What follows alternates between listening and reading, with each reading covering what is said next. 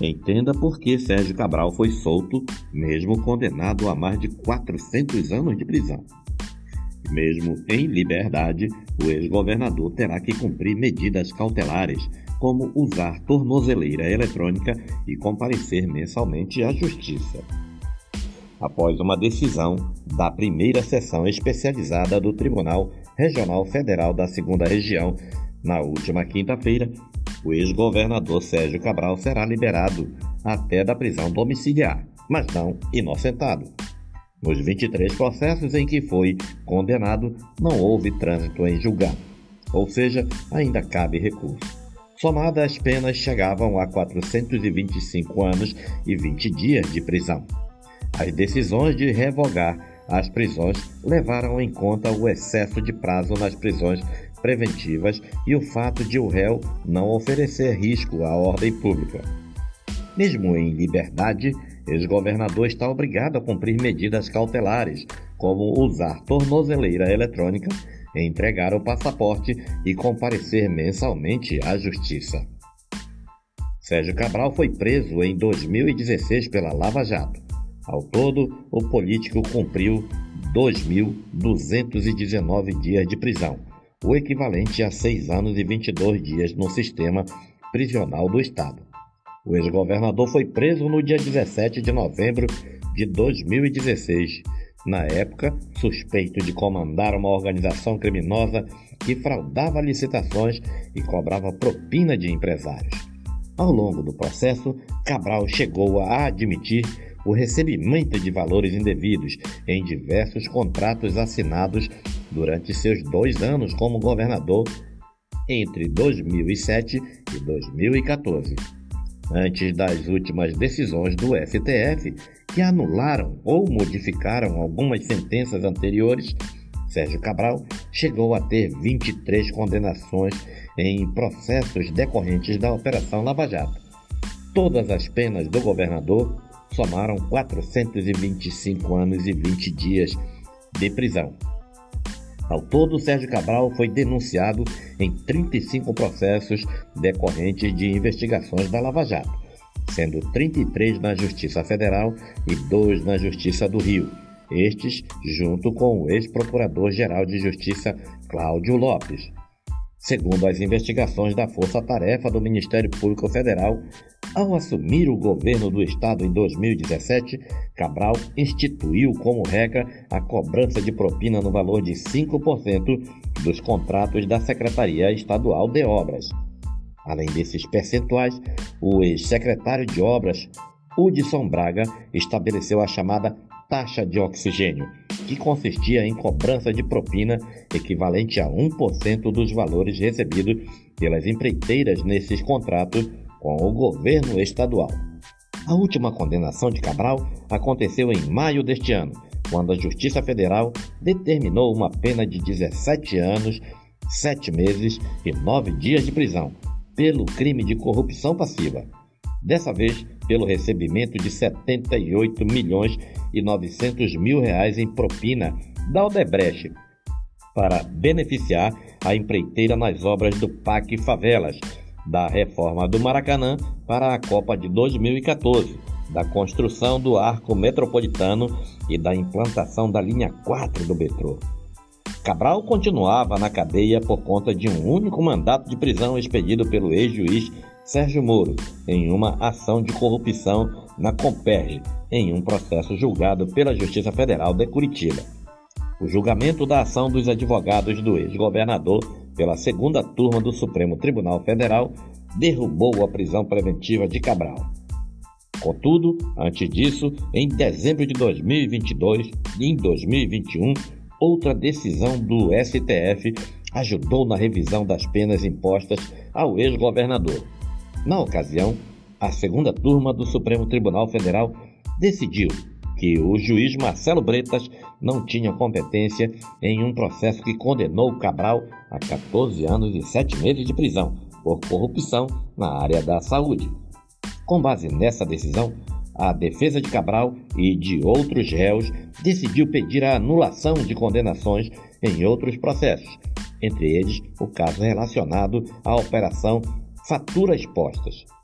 A operação denunciou desvios que chegou a 300 milhões entre 2006 e 2017.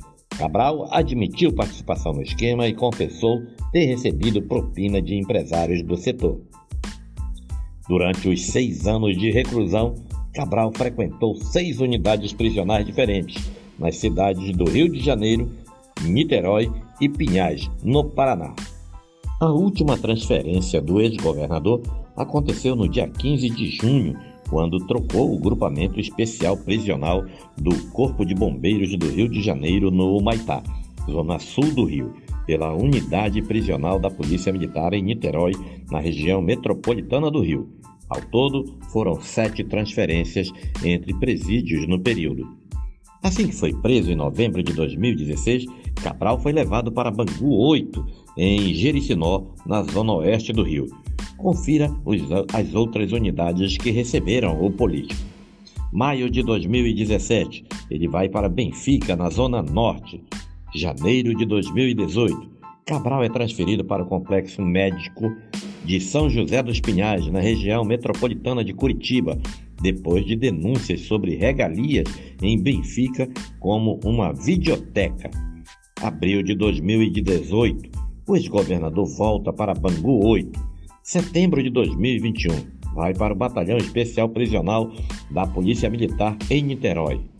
Maio de 2022, Cabral vai para Bangu 1, presídio de segurança máxima, após novas descobertas de regalia no BEP. Maio de 2022, três dias depois, Cabral chega ao quartel dos bombeiros da, do Humaitá.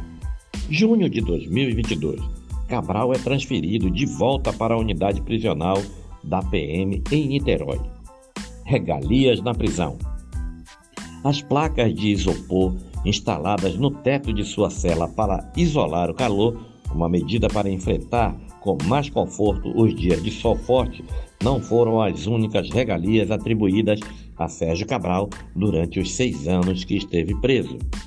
A suposta estratégia para diminuir o clima quente na tela da unidade prisional da Polícia Militar em Niterói, atual residência de Cabral, vem sendo investigado pela Vara de Execuções Penais desde abril deste ano. Contudo, essa não foi a única suspeita de regalias ao longo do tempo de reclusão do ex-governador do Rio de Janeiro.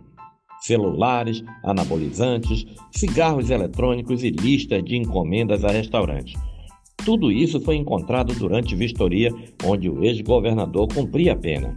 Em 2017, Câmara de Vigilância de Bangu 8, de onde o ex-governador foi transferido, mostraram que Cabral circulava livremente pela unidade, recebia encomendas e visitas fora de hora. Na época, também se apurou se o ex-governador era concedido o direito de dormir na biblioteca da unidade prisional. O local tinha ar-condicionado. TV de 65 polegadas.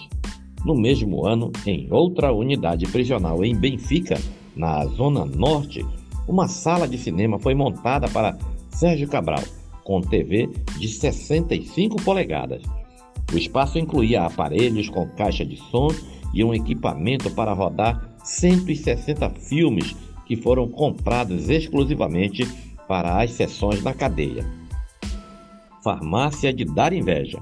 Em 2018, também durante uma inspeção, representantes do Ministério Público encontraram uma farmácia de dar inveja a detentos de outros presídios. Os investigadores descobriram uma enfermaria no primeiro piso da cadeia de Benfica, um ambulatório grande e uma quantidade de remédios que impressionou os membros do MP. Camarão e presunto de Parma. Também em Benfica, o Ministério Público flagrou mais privilégios. Promotores encontraram alimentos importados na ala onde estava Cabral.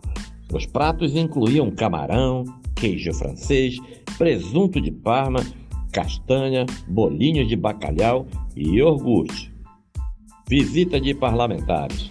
As regalias, segundo o Ministério Público, também favoreciam parlamentares que quisessem visitar os ex-colegas presos em Benfica, incluindo o ex-governador. A investigação mostrou que políticos recebiam autorização de superiores para evitar os trâmites convencionais exigidos pela Secretaria de Estado de Administração Penitenciária para uma visitação.